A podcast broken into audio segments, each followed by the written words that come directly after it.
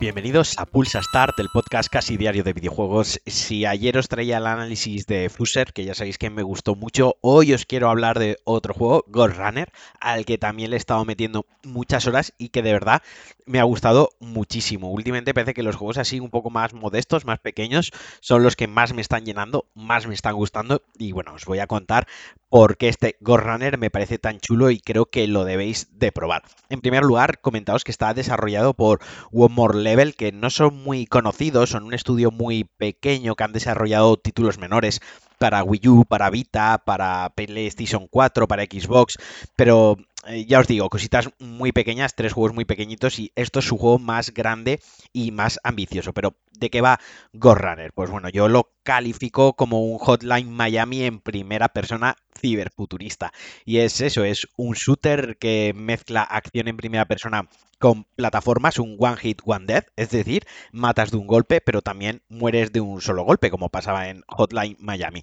Tienes vidas infinitas y un respawn inmediato sin tiempos de carga, algo imprescindible para que no se rompa el ritmo en un juego como este, que al final mmm, se basa un poco en el acierto error en aprender cómo está diseñado el nivel, dónde están las plataformas, los elementos del escenario con los que puedes jugar y dónde están los enemigos, porque los enemigos siempre, siempre, siempre siguen el mismo patrón de ataque. Entonces, una vez te lo has aprendido, al final es como hacer una coreografía, como resolver el puzzle. Hasta que llegas a ese momento, pues igual mueres 20, 25, 30 veces y puede llegar a ser bastante frustrante a la vez que satisfactorio una vez superas el nivel. Pero bueno, eh, voy a darle un poco de estructura, me he adelantado muchísimo. Ghost Runner, como digo, los enemigos no son lo único a lo que hay que vencer, no es lo único que te mata, sino el propio escenario, el propio nivel, como está diseñado, pues su otra gran mecánica son las plataformas. Puedes correr por mudos, pudiendo saltar de uno al otro, puedes deslizarte por una rampa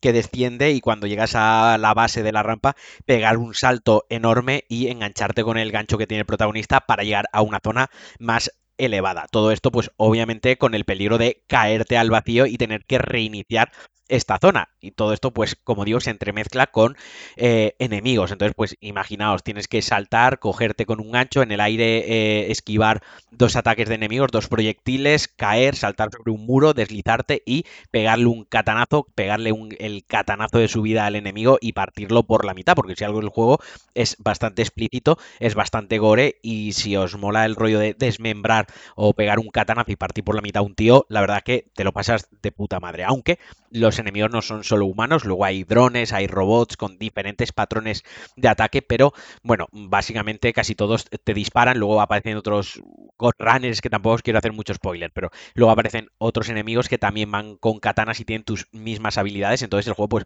cada vez se va complicando un poquito más. Y esto, mm, precisamente esto de que el juego se vaya complicando cada vez un poco más, es algo que me ha gustado porque todo está muy bien implementado. Tiene una curva de dificultad muy bien adaptada para que vayamos aprendiendo y dominando eh, estas mecánicas. Cada vez los niveles se van complicando a la vez que nosotros ganamos nuestras habilidades, porque además tenemos cuatro habilidades que, aparte las que ya lleva, las que ya posee el protagonista per se, como son, pues, pega saltos, corre muy rápido, se trepa muros y luego hace dash, ¿no? Hace como esquivas laterales, pero lo más interesante es que si cuando estás en el aire pulsas el botón del dash, se paraliza el tiempo, puedes moverte lateralmente izquierda o derecha y cuando sueltas el botón como que pegas un acelerón hacia el enemigo que te acerca mucho a él. Esto digamos que me ha resultado creo que me parece la dinámica, la piedra angular de la jugabilidad, es la dinámica o la mecánica que más hay que dominar, la que tienes que saber manejar muy muy bien, porque al final muchas veces tienes tres enemigos disparándote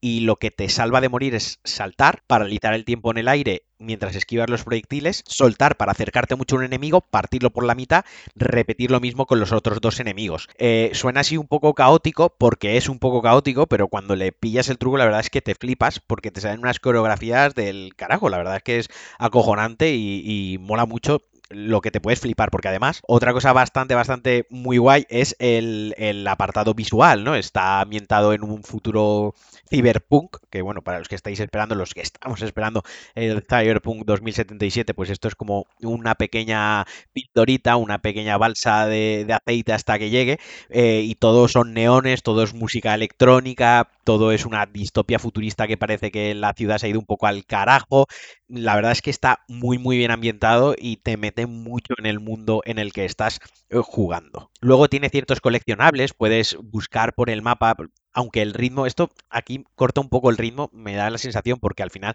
es muy frenético, ¿no? Tú vas corriendo todo el rato porque quieres superar el nivel y a lo mejor pararte a explorar una zona a ver si hay algún coleccionable, quizás no es a lo que más invite el juego, pero si lo haces pues encuentras skins para la katana que está bastante guay, algunas más coloridas, algunas son más rudimentarias, oxidadas, más grandes, rojas, tal, etcétera, pero bueno, en general pues oye, le da un poco más de vidilla al juego, incluso lo puedes rejugar porque el juego no es muy largo, el juego ahí si te metes si eres relativamente habilidoso y le coges el punto bien, en unas 4 o 5 horas te puedes, te puedes pollar el juego.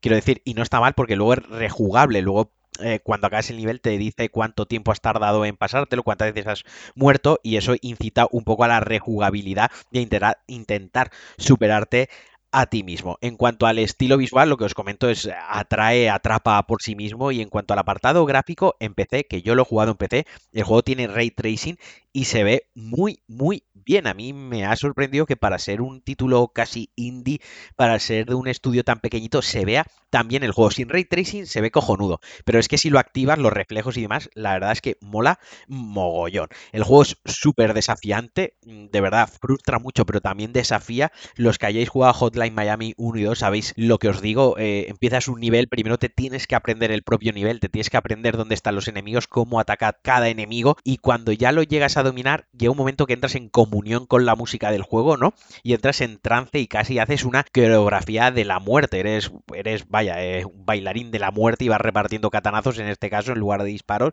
y te vas cargando todo lo que se te pone por delante. Como digo, mm, lo más guay del juego es cuando lo, lo dominas bien, te flipas y te lo pasas cojonudo, pero también tiene sus cosillas malas. Quizás lo que, lo que no entiendo del juego, lo que menos me ha gustado, porque es lo que no entiendo, es que el juego no tiene puntos de guardado. Quiero decir, tú empiezas un nivel y sí que tiene puntos de control. Es decir, si tú mueres, vuelves a un punto de control y hay mogollón de puntos de control, ¿no? Los niveles están como divididos en subniveles muy pequeñitos, que además los identificas muy fácil porque llegas a, la arena donde hay tres o cuatro, cinco, seis enemigos con cuatro plataformas y te das cuenta que ese es el trozo donde tienes que superar y donde vas allá al checkpoint. Pero si en mitad de un nivel te tienes que ir a trabajar, te tienes que ir a comer o te tienes que ir al baño porque te ha entrado un apretón muy gordo y quieres quitar el juego, pues luego te toca volver a empezar todo el nivel. No, no, no puedes guardar el punto de control, no es punto de guardado a la vez. Esto me parece un poco absurdo. Luego también tiene un minijuego al estilo Tetris para meter y mejorar a tu personaje con las habilidades que vas ganando, que tampoco me ha acabado de convencer. Y luego tiene algunas fases de plataformeo intermedias, pero que no es plataformeo al uso en plan reto, sino eh, que acompañan a la narrativa, ¿no? Vas saltando unas plataformas mientras te va hablando una voz en off, como que estás en el mundo cibervirtual, digamos, no en el mundo real, y que cortan un poquito el ritmo. También entiendo que lo han hecho quizás para alargar un poco el juego, como digo, para darle esa narrativa, poder ahondar un poco en la trama, que sin ser nada del otro mundo tiene un par de giritos que son interesantes, pero tampoco es el punto fuerte del juego. Lo que sí que es el punto fuerte, como digo, es el reto, es el desafío. Si os molan los pixel perfect, si os molan los juegos estos de, de comerte ahí, a intentar pasarte el nivel, a intentar que no te maten, intentar hacerlo perfecto, te has matado a cuatro enemigos, te queda el último y ese te mata y dices, me cago en la hostia, lo vuelvo a intentar y cuando te lo pasas y dices, joder, si es que soy el putísimo amo de las katanas, es que voy a salir a la calle a hacer parkour ahora mismo, pues este es tu juego. Lo tenéis a 30 pavos en PC, en Play 4, Play 5, en Xbox One, Xbox Series S, Xbox Series X, me cago en el nombrecito que le han puesto a las consolas, también lo tenéis en Switch. Y os digo que por 29 euros es un juego que, bueno, pues os da unas 4 o 6 horas, si lo queréis rejugar lo podéis alargar a las 10 horas y está muy bien. Yo os lo recomiendo. Y bueno, hasta aquí el Pulsar Star de hoy. Espero que os haya gustado. Os mando un fuerte abrazo y nos escuchamos. Adiós.